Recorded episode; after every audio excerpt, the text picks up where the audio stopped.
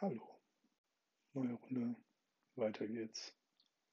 Diesmal mit ein bisschen äh, Peter Pan. Und ich nehme nochmal die Gelegenheit wahr, zu sagen, warum Peter Pan so wichtig ist, auch für mich. Weil Peter Pan die Geschichte erzählt vom Nicht-Erwachsenwerden. Das ist für viele Bereiche natürlich total utopisch und total Quatsch.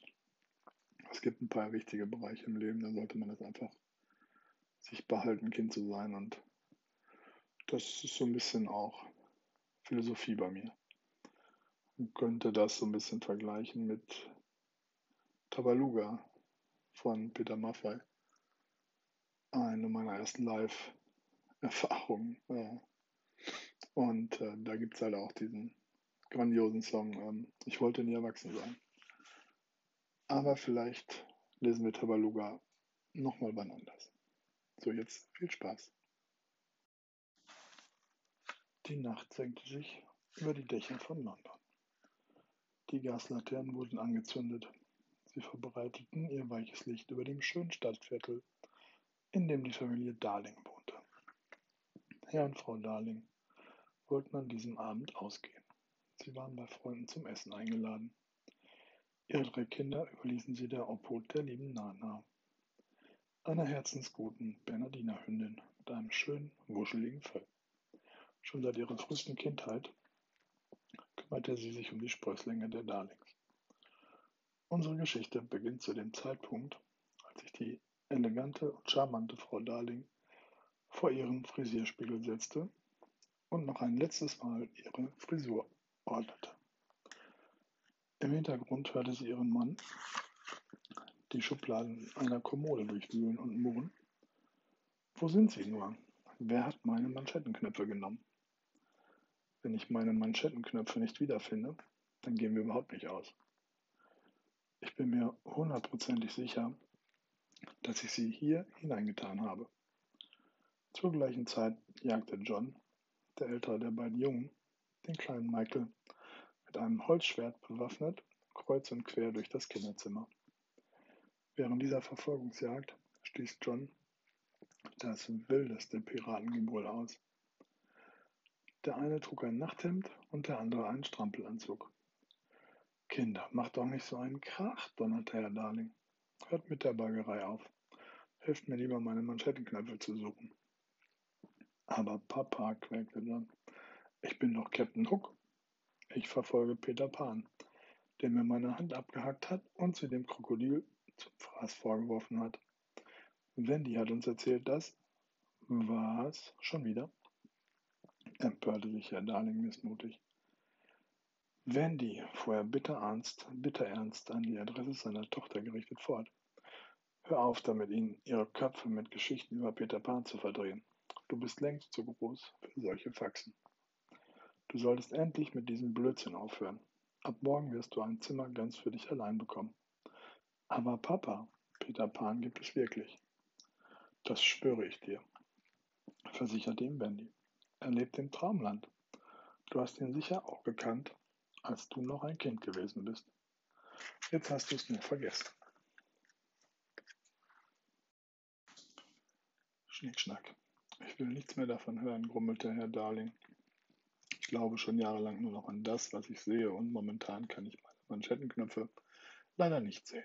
Habt ihr sie nicht rein zufällig irgendwo gesehen, Kinder? Oh Papa, sie sind so schön und da haben wir sie zu dem Schatz von Peter Pan gelegt. Wir holen sie dir sofort wieder, antwortete ihm Michael und tappelte so schnell er konnte los. Herr Darling ging furchtbar zornig auf die Tür zu. In seiner Wut stieß er heftig gegen Nana, die mit einem Tablett auf dem Kopf, das sie geschickt auf ihre Haube platziert hatte, in das Zimmer kam.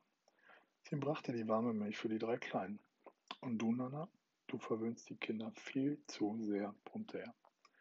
Sie sind schon längst aus dem Alter heraus, in dem sie eine Kinderfrau brauchen. Du solltest dich nur noch darauf konzentrieren, unser Haus zu bewachen, fügte er hinzu und schubste sie in den Garten, wo er sie an eine Leine band. Michael weinte ganz bitterlich. Seine Mutter tröstete ihn und versprach ihm hoch und heilig, dass sich Nana in dieser schönen, sternklaren Nacht sehr wohl draußen fühlen würde. Zärtlich umarmte sie ihre drei Kinder, Wendy, Michael und John. Sie brachte sie ins Bett und wünschte ihnen eine gute Nacht. Dann ging sie zum Fenster und wollte es schließen. Oh nein, mach es bitte nicht zu, bat Wendy. Vielleicht kommt er ja wieder. Wer? Wer kommt wieder? wunderte sich Frau Darling. Peter Pan. Ich habe etwas gefunden, was ihm gehört. Und das wäre seinen Schatten. Ich habe ihn gestern vom Fußboden aufgehoben. Peter Pan, seinen Schatten, wiederholte Frau Darling. Aber was erzählst du denn da? Wendy, Papa hat völlig recht. Er hat es dir gesagt. Aber Wendy hörte sie schon längst nicht mehr. Sie schlummerte schon tief und fest, genau wie ihre Brüder. Nana, die auf ihrem Wachposten war, sah, wie die Eltern das Haus verließen und auf das Gartentor zugingen. Mit ihrem Gefasel über Peter Pan und Captain Spuck trampeln sie mir ganz schön auf den Nerven herum, wetterte Herr Darling. Captain Hook, korrigierte ihn seine Frau lächelnd, das sind Geschichten, die sich Kinder in ihrem Alter eben erzählen. Denke einfach nicht mehr daran. Ihre Stimmen verloren sich in der Tiefe der Nacht. Nana machte es sich seufzend auf dem Rasen bequem. Nun, so bequem es eben ging. Genau in diesem Moment glaubte sie ein Glöckchen klingen zu hören. Als sie ihren Kopf hob, hob sah sie zwei Gestalten, die sich auf dem Dach abzeichneten. Es war ein kleiner, seltsam gekleideter Junge, dem eine winzig kleine Fee, deren Flügelschlag ein Wölkchen golden glitzernden Staubes nach sich zog, folgte. Er war es, Peter Pan, in seinem grünen Wams und seinem spitzen Hütchen. Er kam geradewegs aus dem Traumland, das der Nixon, der Indianer, der Piraten. Er hüpfte von Schornstein zu Schornstein. An seiner Seite flog die zierliche Fee Glöckchen. Ihre Eltern sind fort. Wir haben freie Bahn, flüsterte der Junge. Vorsichtig steckte er seine Nase durch das Fenster, um sich zu vergewissern, dass die Kinder fest schlummerten. Dann glitt er lautlos in ihr Zimmer und die kleine Fee folgte ihm auf dem Fuße. Löckchen, hilf mir mal. Ich muss unbedingt meinen Schatten wiederfinden, murmelte Peter. Er ist mir letzte Nacht doch glatt entwischt. Er durchstöberte die Spielzeugkiste, schaute hinter alle Möbel, unter die Betten, im Kleiderschrank. Nichts. Und mit kaum hörbarer Stimme flüsterte er: Schatten, mein lieber, schöner Schatten. Wo hast du dich noch verkrochen? Komm schon heraus. Dann sah Glöckchen, wie sich in einer der Schubladen etwas bewegte und sah durch deren Schlüsselloch. Klingeling, klingeling, machte sie, um Peter verstehen zu geben, dass sie ihn gefunden hatte. Wunderprächtig, freute sich Peter und zog die Schublade ganz vorsichtig heraus. Wusch. Der Schatten, der mit ihm verstecken spielte, entwischte ihm schon wieder. Bleib doch stehen, rief ihm der Junge hinterher. Er verfolgte ihn kreuz und quer durch das Zimmer, konnte ihn schließlich überwältigen und am Fußboden festhalten. Dieses Mal lasse ich dich nicht mehr entwischen, verkündete er triumphierend. Durch den Radau der beiden war Wendy aufgewacht. Freudig rief sie: Oh, Peter Pan, du bist es. Du bist hier. Ich habe deinen Schatten in die Schublade geräumt. Hoffentlich ist er nicht so zerknittert. Ich war mir ganz sicher, dass du mit Glöckchen wiederkommst, um ihn dir zurückzuholen. Sie hüpfte aus ihrem Bett, lief zu dem Jungen, der sich immer noch mit seinem Schatten abmühte und versuchte ihn an seinen Füßen festzumachen. Er macht mir ständig Schwierigkeiten. Wenn ich ihn auch nur eine Sekunde aus den Augen lasse, dann entwischt er mir.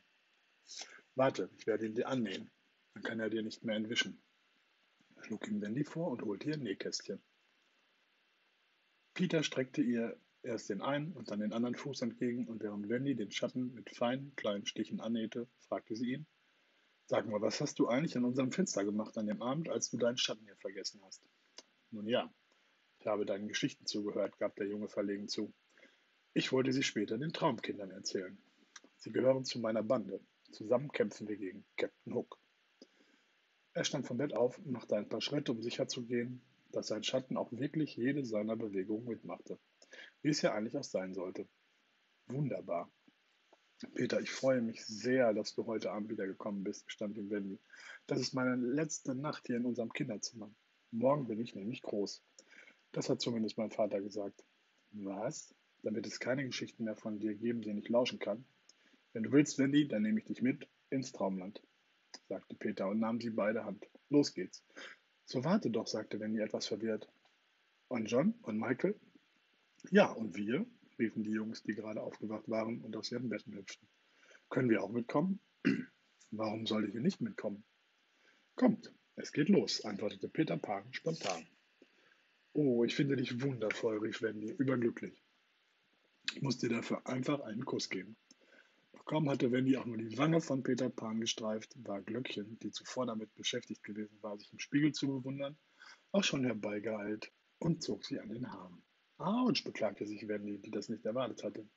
Meine liebe Wendy, du musst wissen, dass Glöckchen eine kleine und sehr eifersüchtige Fee ist, erklärte ihr Peter lachend. Verärgert ließ Glöckchen Wendys Haare los. Schön, seid ihr drei nun bereit? wollte Peter Pan wissen. Dann lasst uns ins Traumland aufbrechen. Los geht's. Und wie sollen wir dorthin kommen? fragte Wendy beunruhigt. Na, indem wir fliegen. Es gibt keine andere Möglichkeit, um dorthin zu gelangen. Aber wir können doch gar nicht fliegen, seufzte Wendy betrübt. Klingeling, klingeling, machte Glöckchen überglücklich, als sie bemerkte, dass Wendy noch nicht einmal fliegen konnte. Das ist gar nicht so schwer, erklärte Peter etwas zögernd. Er braucht ganz einfach nur, er braucht ganz einfach nur an etwas Wunderschönes denken. Guckt mich an, es ist wirklich einfach. Mit ausgebreiteten Armen schwebte Peter durch die Lüfte und lächelte zufrieden. Er flog ein paar Mal um den Kronleuchter herum und setzte sich dann auf den Pfosten eines der Betten. So, jetzt seid ihr an der Reihe.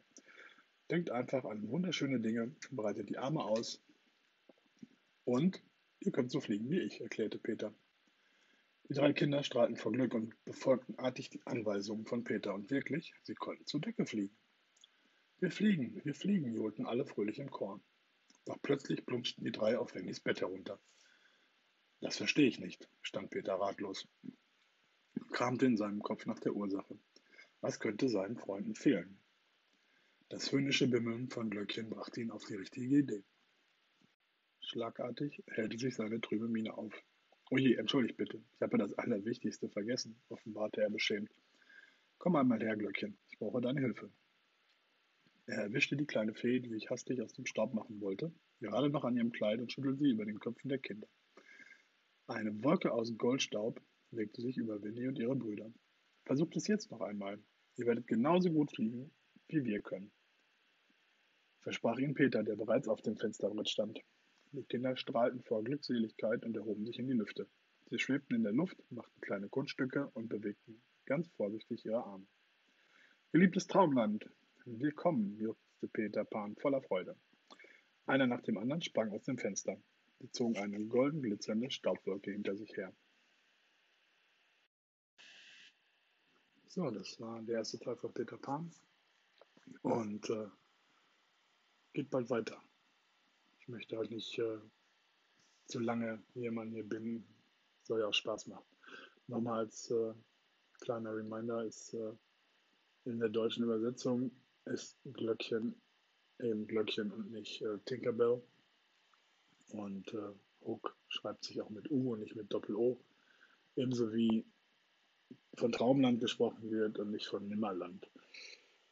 Das ist halt der deutschen Disney-Übersetzung geschuldet.